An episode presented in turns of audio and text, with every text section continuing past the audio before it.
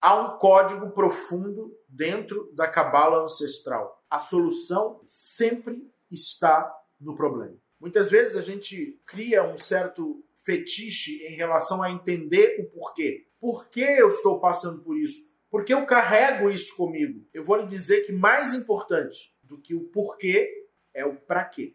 O porquê ele só prepara para nós uma poltrona onde a gente senta. Agora eu posso alimentar a história com elementos que se encaixam. O para quê me remete a sair da poltrona, me remete a sair do lugar que eu estou e fazer um movimento. E o para quê me leva para a bênção. O porquê justifica a maldição. Lembre-se disso, pois essa compreensão é libertadora.